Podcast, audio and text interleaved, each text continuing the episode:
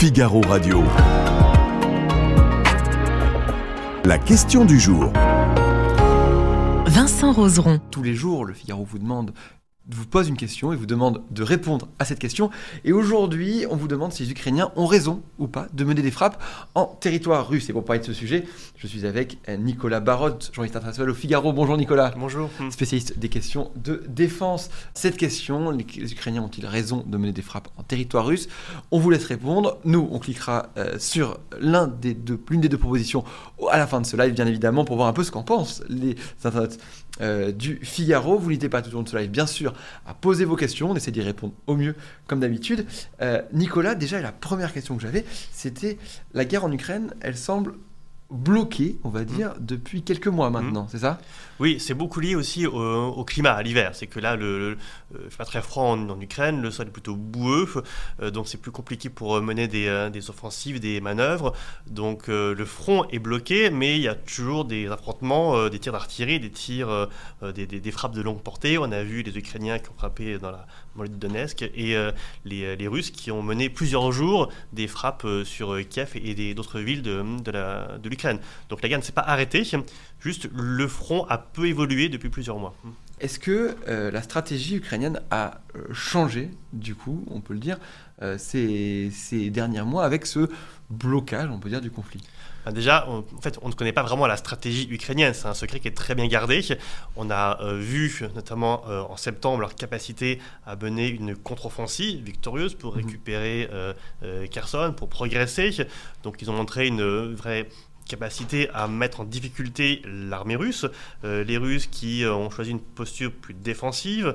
ensuite, les, les, les l'armée se sont bloquées les unes et les autres. Et donc maintenant, les Ukrainiens doivent réfléchir à la façon dont ils peuvent profiter de leur avantage et comment est-ce qu'ils peuvent euh, essayer pas de gagner la guerre, c'est un mot qui est un peu compliqué, mais en tout cas d'avoir un rapport de force qui sera très favorable euh, pour eux pour essayer d'envisager une issue à un moment donné à ce conflit.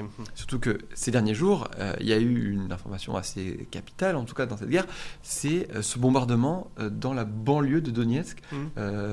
Est-ce que vous pouvez nous expliquer un peu ce qui s'est passé et ce que ça pourrait avoir comme conséquence? Alors donc ce qu'on sait, parce qu'il y a beaucoup d'informations parcellaires sur euh, ce bombardement, euh, des soldats euh, russes se sont retrouvés dans un bâtiment donc à Makivka, dans la banlieue de Donetsk, qui est donc dans le, dans le Donbass, partie occupée donc, depuis 2014 par, par les Russes. et ils ont sans doute, mais ce n'est pas sûr, pris leur téléphone portable pour appeler leurs proches, c'était le 31 décembre, et euh, grâce à ces communications, les Ukrainiens ont pu les géolocaliser, ils ont, ils ont pu géolocaliser plusieurs centaines de soldats, et donc ils ont procédé à des tirs avec les HIMARS, donc l'artillerie américaine qui permet des tirs de, de, de, de longue portée, et ils ont détruit le bâtiment. Combien de victimes? Les Russes ont dit 89, ça semble évidemment euh, sous-évalué. Les Ukrainiens parlent de 400. En tout cas, les pertes sont considérables et donc c'est symboliquement très fort. À l'échelle de la guerre, on peut dire c'est peu de choses, enfin, c'est douloureux, mais c'est peu de choses sur un conflit qui a peut-être causé 60 000 euh, morts, on ne sait pas, de part et d'autre.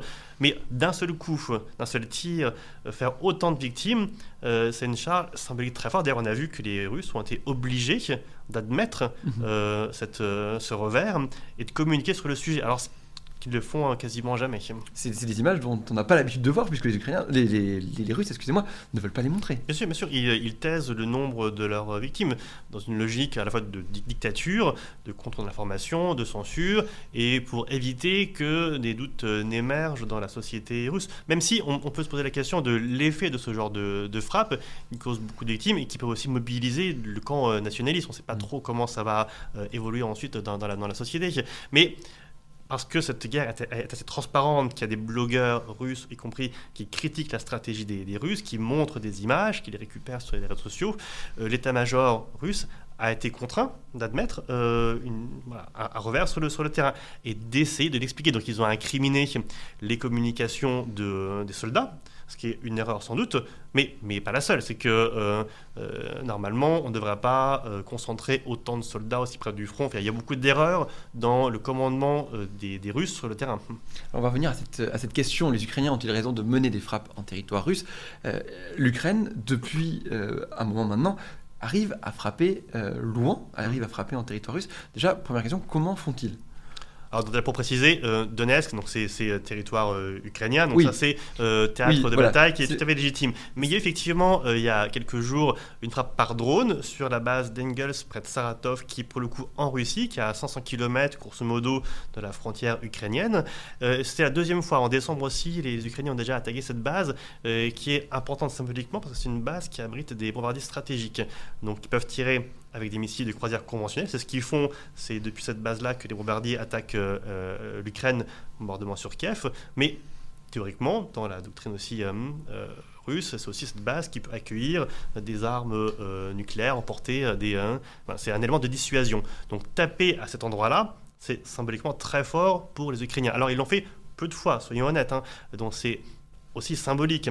On ne connaît pas trop les destructions qu'ils ont pu causer, peut-être un appareil, deux appareils, en tout cas, c'est pas ça qui changera le cours de la guerre. Mais en montrant euh, cette capacité, les Ukrainiens veulent dire aux Russes attention, on peut vous taper, on peut vous frapper en profondeur de votre territoire. Il faut dire que ce serait à portée de Moscou. Si Hmm. on compare les distances, c'est c'est équivalent. Euh, on peut frapper des points stratégiques. C'est-à-dire que les Russes ont dû après déplacer une partie de leurs bombardiers sur d'autres bases pour les, pour les protéger. Et comment est-ce qu'ils ont fait, les Ukrainiens? Eh ben, Ils ont été malins parce qu'ils n'ont pas utilisé des, euh, des armements occidentaux, ce qui aura pu créer de l'engrenage, en tout cas engendrer des, des, des critiques de, la Russie. Ils ont utilisé, a priori, même si on n'est pas sûr et certain de l'information, des, vieux drones euh, soviétiques euh, qu'ils ont retapés et qui ont réussi à traverser les lignes russes jusque-là. C'est-à-dire un élément très important. Ça veut dire qu'il y a une faille, une lacune, une carence de la défense antiaérienne russe qui n'a pas été capable d'intercepter un drone euh, jusque Oui. cette base-là. On, on- on- on se rappelle qu'au début de la guerre, l'enjeu des, des- des Russes était de contrôler le ciel ukrainien. On se rend compte qu'ils ne sont même plus capables de contrôler leur propre ciel, en fait. Absolument, c'est c'est une, euh, une limite, une fragilité de plus qui est révélée dans ce conflit. Alors effectivement, après, les Ukrainiens n'ont pas le nombre suffisant pour qu'ils puissent vraiment attaquer en profondeur la Russie. Alors, ils ont mené des frappes, euh, donc on a mentionné la Saratov-Engels, ils ont aussi attaqué euh, Belgorod, qui est beaucoup plus proche de la frontière ukrainienne et qui est un point logistique important pour euh, l'armée russe.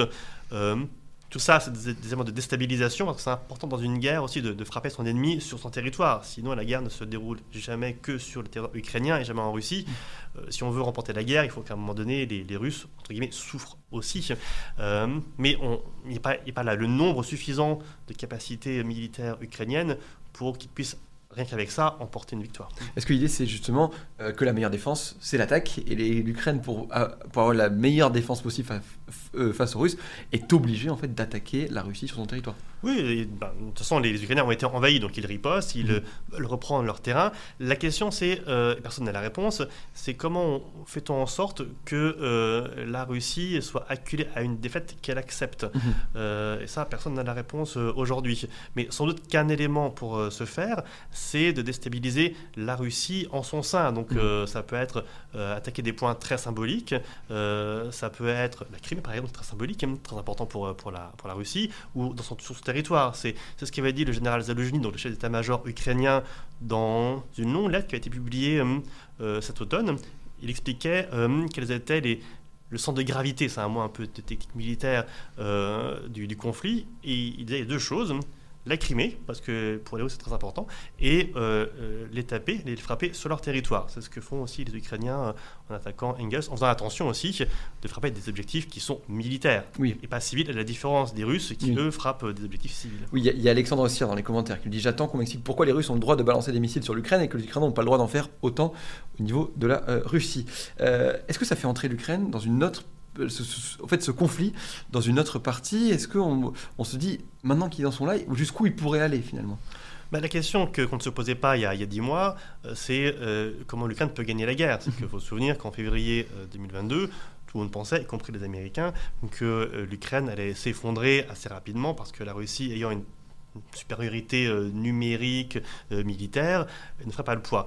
On a vu depuis 10 mois que non seulement les Ukrainiens résistent, euh, mais ils sont aussi capables de mener des contre-offensives ce dont on doutait aussi euh, avant l'été. On disait les Ukrainiens, euh, ils ont une capacité à se disperser sur le terrain, Mm. mais pour mener une contre-offensive, il faut se coordonner. Ils ont réussi à le faire. En tout cas, ils ont réussi En à récupérant manœuvrer. tous ces territoires-là que vous voyez en bleu, En qui, bleu, qui- qui- absolument. qui étaient, à, qui, qui étaient à la base euh, contre Même si, même si les Russes se sont aussi retirés, c'est que ce sont des avancées parce que les troupes russes, euh, voyant qu'elles ne pourront pas tenir leur position, se sont retirées sans combat. Donc c'est pas non plus une contre-offensive euh, euh, avec des, des- des combats qui font reculer le front, un effondrement de, de l'adversaire. Mais aujourd'hui, effectivement, les Ukrainiens sont en position où ils pourraient gagner. Qu'ils ils ont, ils ont c'est dur à dire, une, parité euh, quelque part avec euh, euh, les Russes, grâce aussi aux armements occidentaux qui leur sont euh, livrés, qui leur permettent de tirer avec précision, en profondeur. Euh, ils ont une supériorité aussi euh, tactique de, de commandement qui est, qui est objective.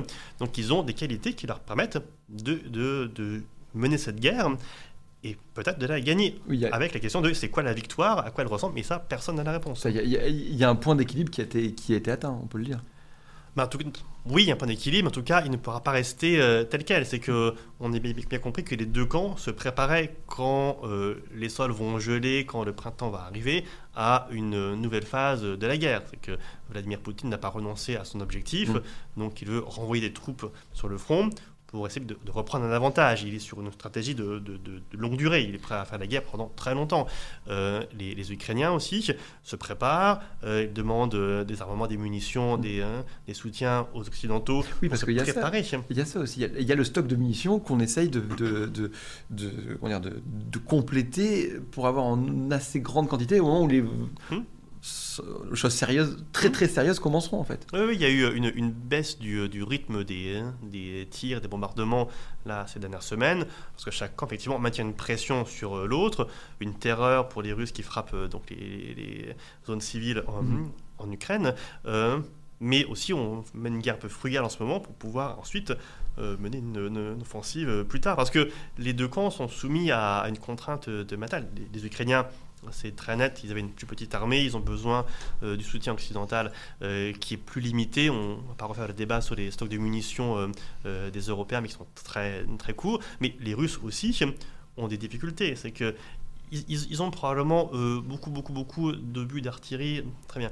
Mais euh, tout ce qui est mis de précision, Mhm. ça, on comprend bien, on sent bien qu'ils en ont peu. C'est beaucoup plus difficile euh, de refaire les, les stocks à cause des sanctions euh, internationales qui les empêchent d'avoir les bons composants pour, faire, pour produire ces, euh, ces- ces munitions. Donc eux aussi sont obligés euh, de revoir un peu leur stratégie d'utilisation de leur stock de munitions. euh, euh, en attendant ce moment où ils auront pu reconstituer leur stock et repartir à l'offensive. Et c'est un peu un point d'interrogation euh, en Russie. On ne sait pas en fait euh, à quel rythme tournent les usines russes. Est-ce qu'elles sont capables de produire euh, des, des- des munitions en grande quantité, moyenne quantité, petite quantité euh, Et donc c'est pour ça que les Ukrainiens doivent, doivent avancer maintenant. C'est que maintenant ils ont un avantage, on l'a bien senti. On ne peut pas attendre euh, trois mois pour savoir si ou pas les Russes auront réussi à, à se régénérer. Alors on a Valpazu qui nous dit oui tout à fait la Russie frappe sur les civils, normal que l'Ukraine rende coup pour coup. Alors vous pensez que nos internautes du Figaro ont répondu quoi Nicolas à cette question? Je, je pense qu'ils ont eu, euh, qu'ils ont raison de mais des frappes. Alors on va regarder, oui effectivement 72% de nos internautes euh, pensent que la- les- que l'Ukraine les euh, ont raison de mener des frappes en territoire russe. Euh, merci beaucoup Nicolas, merci à vous les internautes d'avoir été nombreux à nous suivre.